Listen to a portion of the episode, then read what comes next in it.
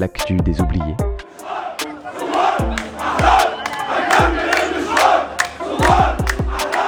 Troisième saison.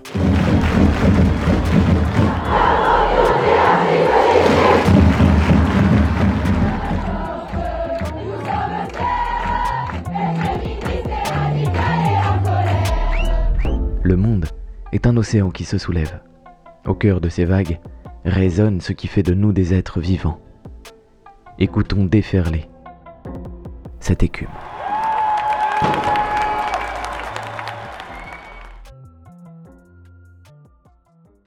Bienvenue dans ce second épisode de l'actu des oubliés. Une fois n'est pas coutume, face à la profusion actuelle des marées populaires dans le monde, nous avons choisi la proximité. Nous partons au Royaume-Uni. We are the working class and we are back. We refuse to be divided. And let's say it and cheer it. We're going to win for our people.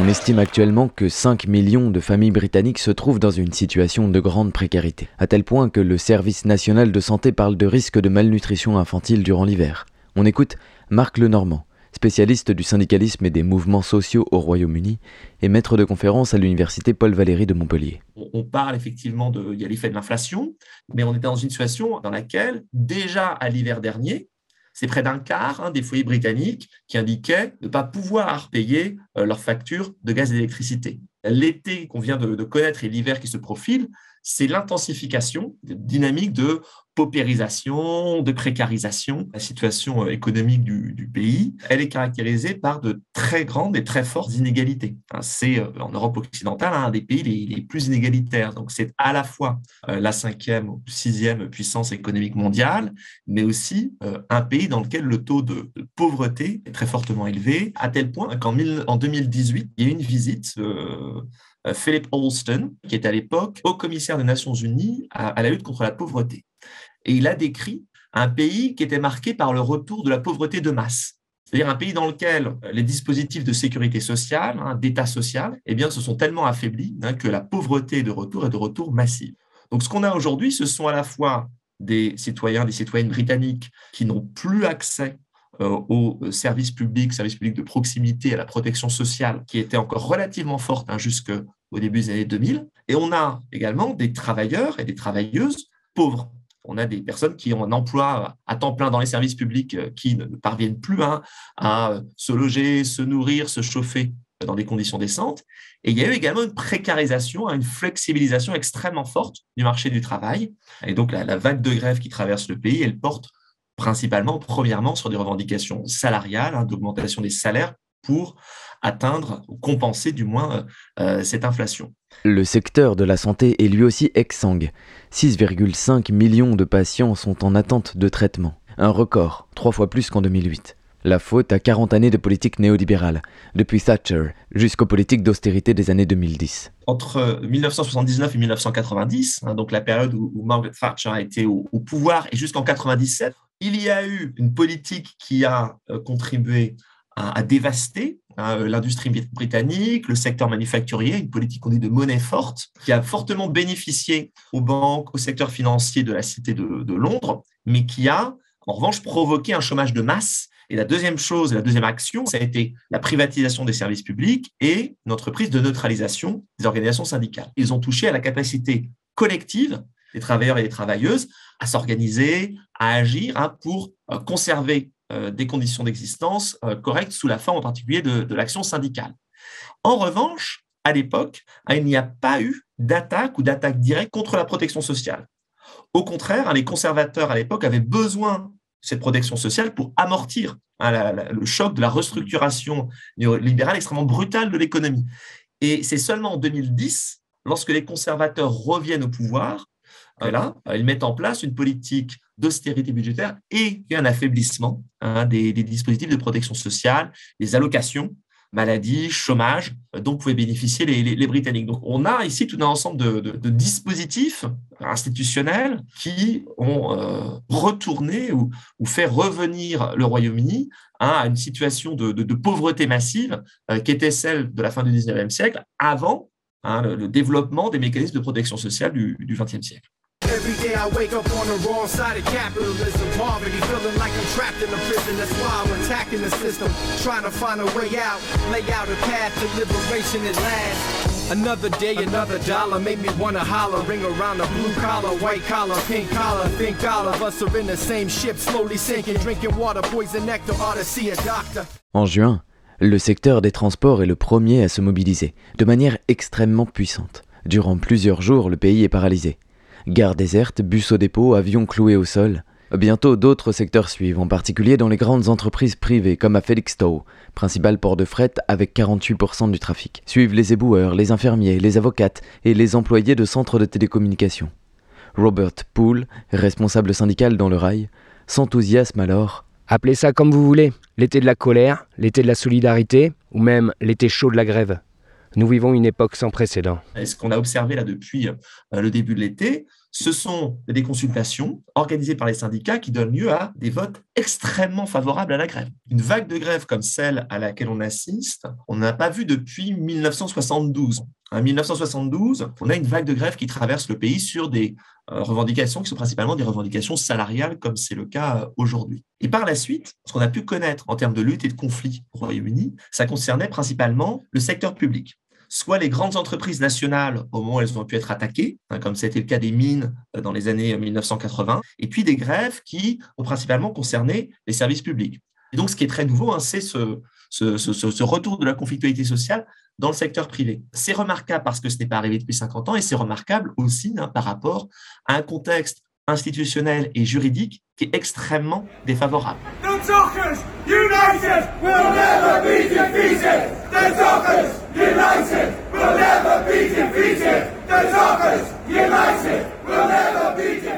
Au Royaume-Uni, l'organisation d'une grève est particulièrement complexe et contrôlée. La perspective d'un arrêt de travail doit remporter un vote des adhérents du syndicat qui dépose le préavis. La puissance de la grève durant l'été est d'autant plus forte que chaque vote est une déferlante.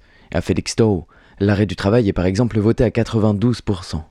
Ceci dit, cette obligation légale limite de fait les possibilités de grève aux bastions syndicaux et empêche toute initiative spontanée ou débrayage sauvage. Il n'y a pas de droit individuel à faire grève. Si on fait grève en dehors euh, d'une action organisée en bonne et due forme par une organisation syndicale, on peut tout simplement être licencié. Une organisation syndicale qui euh, soutiendrait d'une quelconque manière que ce soit, y compris politiquement, euh, des grèves sauvages, se mettrait également en danger par rapport à la justice. La grosse difficulté qu'on a à imaginer, on va dire, une extension du mouvement et à fortiori quelque chose comme une explosion sociale avec des, des grèves spontanées un peu partout dans l'économie, c'est justement ce cadre extrêmement contraignant. We give a lot to those in the structure who don't give a shit about us. And it don't matter what colour you are, if you're working class, you are fucked. Can't get help from our families cause they're in the same position, it's nuts. And if you were born in the 80s and got a mortgage, you are so lucky, trust. Some of us are doing two jobs at a time, and overtime is the one. Multiple mouths to feed, one parent, a little girl, and a son. We try and save as much as we can, but in this day and age, it's done. We barely make it to the next payday without borrowing from anyone. Making meals out of anything. Corn beef, sardines, anything. Fried to plantain, boiled to dumplings. Pour l'instant, on est sur un mouvement euh, qui d'ailleurs, je pense, euh, est, est, assez étonnant à vue de, vue de l'extérieur, parce qu'à la fois, il est très fort, il est marqué par un très fort taux d'adhésion à la grève, en même temps, il ne déborde pas un des cadres euh, syndicaux. Je pense que c'est à la fois, on va dire en quelque sorte, sa faiblesse, hein, c'est-à-dire qu'il ne débouche pas sur une conflictualité sociale plus large, susceptible d'obtenir une victoire décisive. En même temps, je pense que c'est aussi ce qui explique la capacité qu'il a eu à s'inscrire dans la durée. On est sur un mouvement que les organisations syndicales, elles ont vraiment construit progressivement, en faisant un travail d'information, puis en faisant un travail de mobilisation, puis en déclenchant des grèves, des grèves qui d'emblée se sont inscrites dans la durée, ce qui explique que les dix journées de deuil national, elles ont suspendu euh, l'action de grève, mais elles n'ont pas affaibli hein, de manière décisive le mouvement. Sitôt la couronnée enfouie sous terre, les dockers reprennent leur grève massive. À partir du 21 septembre, des piquets quotidiens se reforment sur lesquels Liverpool, alors même que la direction propose une augmentation de 8%, toujours inférieure à l'inflation, et donc insuffisant, clament les dockers. De nombreuses grèves, parmi les plus symboliques, convergent le 1er octobre, presque par hasard. 115 000 postiers et postières arrêtent le travail dès la veille, tandis que les cheminots sont galvanisés par les annonces du gouvernement qui prévoit d'imposer un service minimum dans les transports. 89% des trains sont à l'arrêt dans le pays. Le métro de Londres est lui aussi paralysé. D'autres secteurs embrayent le mouvement pour faire monter en puissance la contestation au mois d'octobre. Ceci dit, étant donné son cadre syndical très discipliné, peut-il déborder et s'étendre à une contestation plus vaste de toute la société britannique?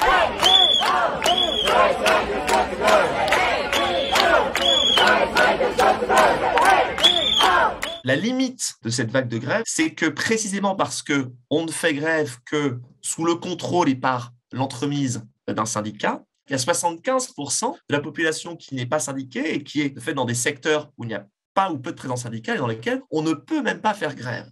Alors la perspective d'extension, euh, elle est compliquée. Une logique de grève générale, euh, elle est difficile à envisager parce que dans l'histoire du Royaume-Uni, il y en a eu une seule. C'était en 1926. Euh, ça a été un échec et depuis plus jamais les syndicats britanniques ne se sont lancés dans une grève générale. Donc ce que ça veut dire, c'est qu'il faudrait vraiment un niveau, on va dire, de conflictualité sociale élargie avec des formes de désobéissance civile déjà très largement répandues hein, pour qu'on en arrive à un moment où on aurait un débordement. Donc il y a des mots d'ordre. Hein, il, y a, des appels, effectivement, à une extension, hein, il y a des aspirations à, une extension de, la grève, mais il est très difficile à l'heure actuelle d'imaginer que euh, les directions syndicales s'y engagent.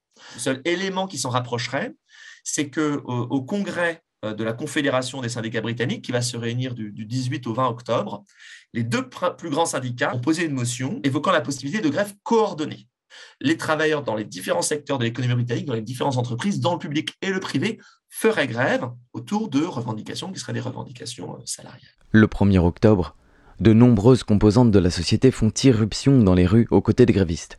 Le mouvement de grève suscite depuis l'été une vague de solidarité et une complicité nouvelle entre syndicalistes, militants et militantes venus d'autres univers. Un syndicaliste tweetait ainsi Cette campagne nous enthousiasme beaucoup. Elle réunit les travailleurs de différents secteurs et nous voulons vraiment relever la tête et nous battre pour ce que nous pensons valoir.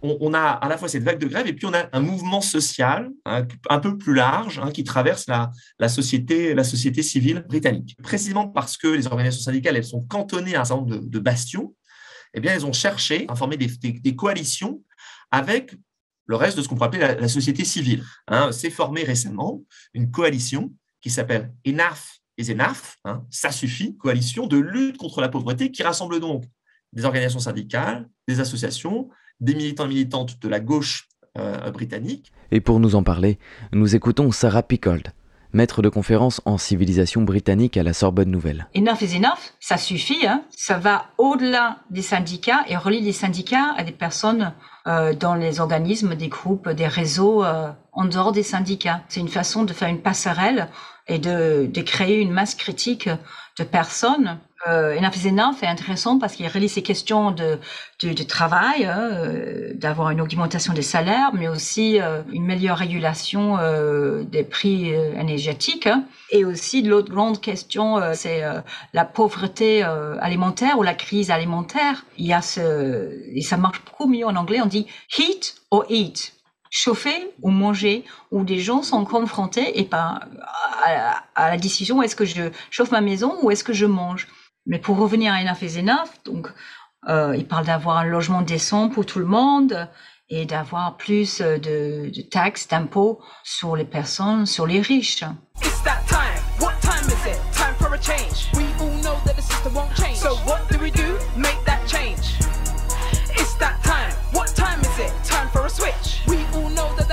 Switch. So what do we do? Make that switch. It's that time. What time is it? Time for a checklist. We all know that I have their own checklist. So what do we do? Remake their checklist. It's that time. What time is it? Time for a difference. We all know that it won't make a difference. So what do we do? Make that difference. Au 1er octobre, les prix de l'énergie doivent encore augmenter de 80%. Chiffre hallucinant qui a provoqué la naissance d'une autre lutte, celle du mouvement Don't Pay qui réunit désormais des centaines de milliers de personnes ayant décidé de ne plus payer leurs factures. Nombreuses sont les personnes qui sont venues les bras chargés de paperasse.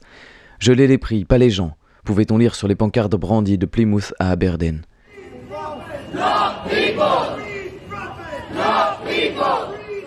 Mettre publiquement le feu à ces factures, cela pourrait redevenir une forme de lutte à la mode. Ce n'était à l'origine qu'un collectif anonyme, un petit groupe d'amis qui, un soir réunis dans un pub de Londres, ont eu la bonne idée d'appeler tout le pays à cesser de payer ses factures. L'objectif avoué mettre au pied du mur les entreprises de l'énergie pour les forcer à négocier. Comme indiqué sur le site du mouvement, Même si une fraction de ceux d'entre nous qui payent par prélèvement automatique arrêtent les paiements, cela suffira à mettre les compagnies énergétiques en difficulté, et elles le savent. L'idée s'est propagée et des dizaines de milliers de personnes ont offert de servir d'ambassadrices au projet. 33 000 à ce jour, qui parcourent le pays pour convaincre les plus précaires de ne pas payer. Bien sûr, les risques existent. Majoration des factures, coupure pure et simple, mise en place de prépaiements obligatoires composent l'arsenal que les compagnies peuvent utiliser contre les don't payistes. L'enjeu est alors de réunir assez de monde pour qu'elles soient dans l'impossibilité de cibler individuellement chaque personne. Comme l'affirme un manifestant à RFI, La sécurité est dans le nombre. Les compagnies vont être submergées. Elles doivent passer par un processus très long pour les recours. Elles ne pourront pas agir contre autant de personnes en même temps. Si assez de monde le fait, annuler son prélèvement automatique est un levier très efficace. pour beaucoup, payer n'est de toute façon pas une option. Omar confie ainsi sur Arte Je ne paierai pas ma facture, pas seulement parce que je ne veux pas, mais parce que je ne peux pas payer, et parce que je sais que nous sommes très nombreux dans ce cas-là. Si on paye nos factures, comment on mange? Mark, interrogé par RFI, commente. Les politiques ne font rien. Ils n'ont aucune vision. Là, on voit des gens qui travaillent ensemble pour faire pression comme ils le peuvent sur les compagnies. C'est une action de masse. Et cette stratégie a une grande histoire au Royaume-Uni et dans le monde entier. À la fin de l'époque thatchérienne, il y avait le fameux poll tax, le plus grand mouvement de masse en Angleterre depuis les années 60. C'est une taxe de capitation où chaque foyer devait payer le même somme, que ce soit un château ou une HLM euh, tout petit. C'était un mouvement euh, de masse de personnes euh, pas du tout habituées à faire grève. Donc il y avait des personnes âgées, des retraités, des étudiants. Moi j'étais étudiant à l'époque. Et il y avait un grand refus de payer ses factures. 17 millions euh, de personnes avaient refusé euh, de la payer et euh, des manifestations extrêmement massives euh, qui avaient également donné lieu à des confrontations avec les forces de police. Et cet ensemble, on va dire, à la fois de, désobéissance euh, civile et de euh, désordre civil avait euh, contribué hein, à, l'abandon hein, de ce projet de poll tax et aussi, hein, quelques mois plus tard, euh, à la chute de, Margaret Thatcher. Donc je pense que il y a dans cette initiative Don't Pay UK qui appelle à refuser de payer ses factures de gaz et d'électricité, l'idée qu'on va retrouver en quelque sorte à la fois l'élan, la force, le nombre, et aussi, pourquoi pas, la perspective qui est de, faire chuter hein, ce, gouvernement conservateur qui, depuis maintenant 12 ans, a infligé l'austérité euh, et le retour de la pauvreté et de la, misère de manière massive au, au- au Royaume-Uni. Liz Truss a décidé, comme en France, de mettre en place un bouclier tarifaire. L'État prendra en charge le dépassement du coût de l'énergie, plafonnant ainsi les dépenses des ménages. Mais si l'on y réfléchit bien, qui consomme le plus? Comme le révèle la carte dévoilée par l'atelier parisien d'urbanisme, les classes aisées parisiennes consomment 2 à 5 fois plus d'énergie que les classes populaires. Un bouclier tarifaire engage donc des dépenses pour l'État qui profitent davantage aux personnes qui consomment le plus. Mais qui devra rembourser la dette contractée par l'État pour financer la consommation des riches? Tout le monde, y compris donc les plus précaires, à qui l'on demande de mettre des cols roulés, et que l'on met au travail forcé à coups de réforme du chômage et des minima sociaux. Yasmine Créchy, députée travailliste, critique ainsi le plafonnement voulu par Liz Truss. C'est une dette que les Britanniques vont devoir rembourser pendant 20 ans. Ce que j'aurais voulu que le gouvernement fasse, c'est imposer une taxe exceptionnelle sur les bénéfices des compagnies de l'énergie. Elles ont fait des profits obscènes, plus de 100 milliards combinés. C'est eux que l'on devrait taxer. L'un des enjeux actuels est donc la convergence des luttes contre un gouvernement ouvertement méprisant. De nombreux appels résonnent en ce sens, mais la machine du mouvement social est dure à relancer. Il faudrait davantage de monde dans les rues, selon Sarah Pickard, pour espérer impacter la politique du gouvernement. Et Certes, euh, 1er octobre, on a vu euh, des dizaines d'actions euh, de Enough is Enough, mais euh, ce n'est pas assez, euh, il n'y a pas assez de masse critique. Je pense pas que Enough is Enough ou les, les autres mouvements vont avoir un impact sur les politiques euh, du gouvernement. Il y a un mépris par rapport à, aux millions de personnes qui, qui vivent dans la pauvreté et qui augmentent. Euh, surtout les Truss a dit euh, growth, growth, growth, euh, croissance, croissance, croissance. Et sa façon, c'est très Adam Smith, trickle down. Hein, on va on va laisser les riches devenir plus riches pour qu'ils dépensent de l'argent et comme ça les pauvres vont devenir plus riches. C'est une façon de voir euh, l'économie très ancienne qui qui qui ne donne pas beaucoup d'espoir Pour moi, c'est curieux qu'il n'y a pas plus de personnes qui sont révoltées.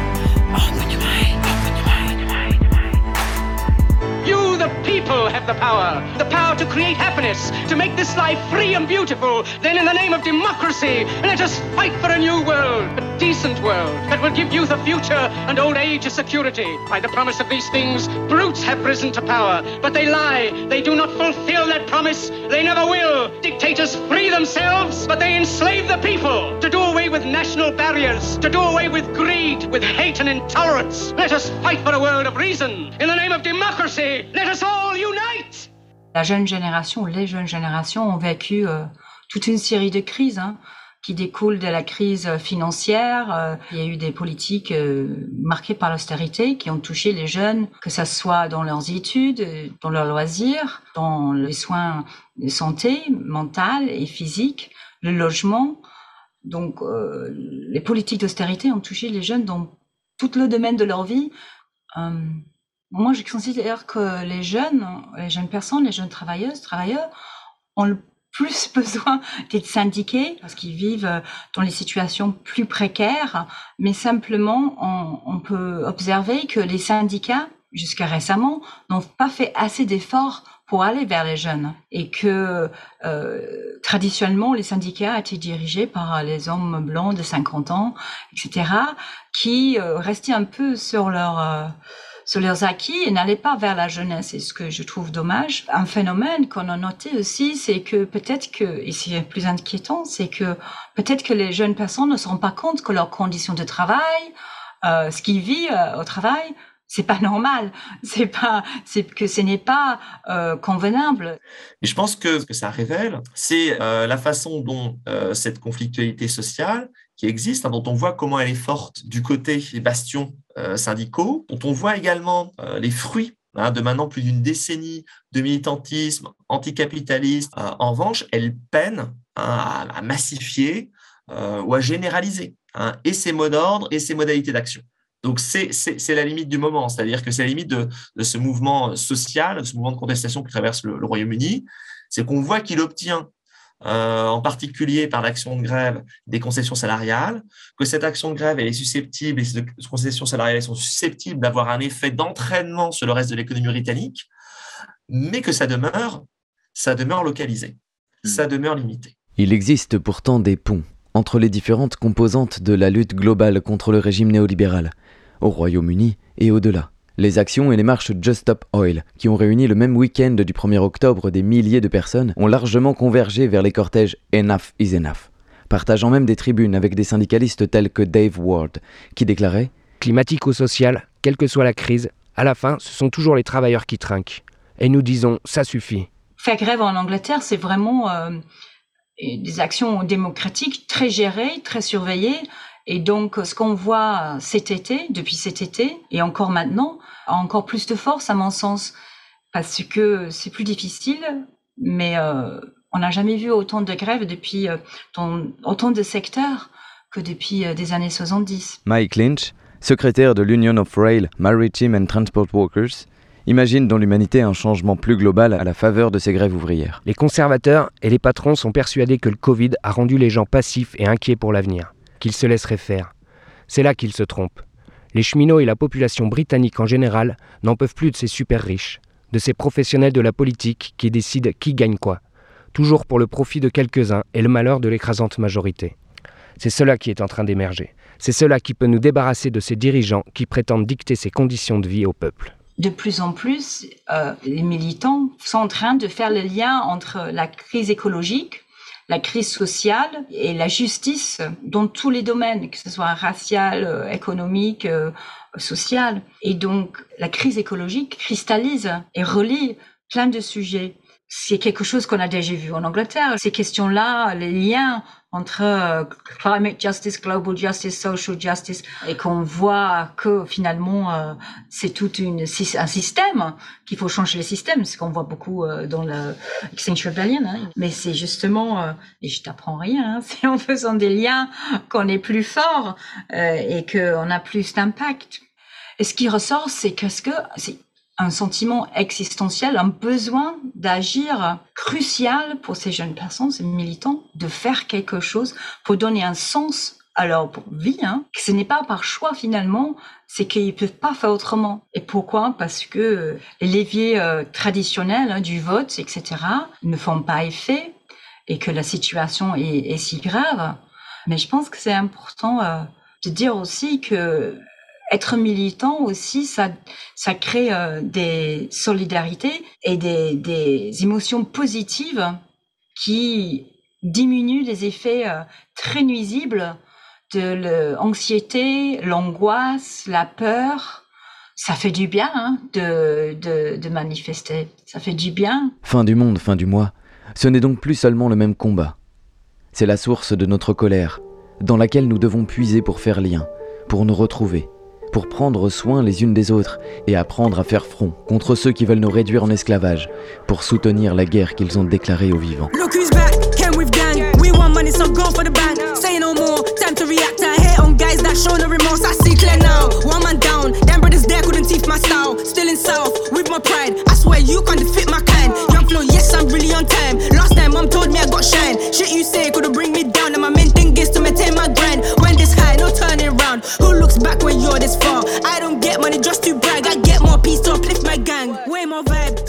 C'était le deuxième épisode de l'Actu des Oubliés. Et avant de vous donner rendez-vous dans deux semaines pour la suite de la saison 3, je voulais remercier chaleureusement Marc Lenormand, spécialiste du syndicalisme et des mouvements sociaux au Royaume-Uni et maître de conférence à l'université Paul Valéry de Montpellier, ainsi que Sarah Pickard, maître de conférence en civilisation britannique à la Sorbonne Nouvelle, pour les entretiens qu'ils m'ont accordés en vue de réaliser cet épisode.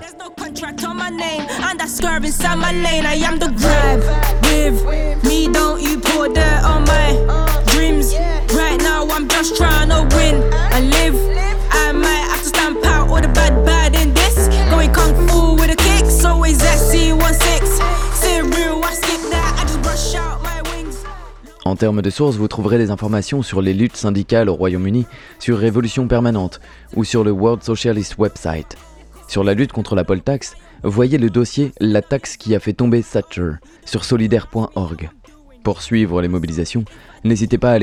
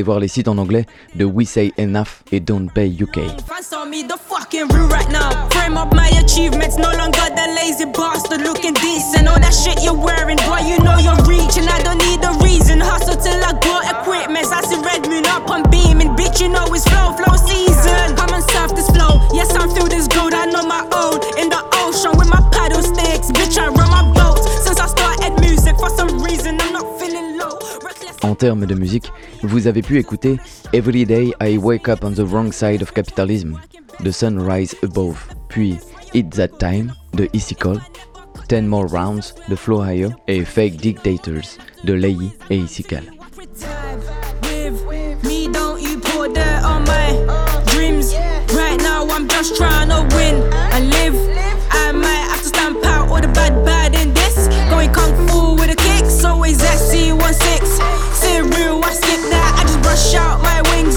Low key for the time being, I was somewhere to begin. Went broke in my postcode, now go back to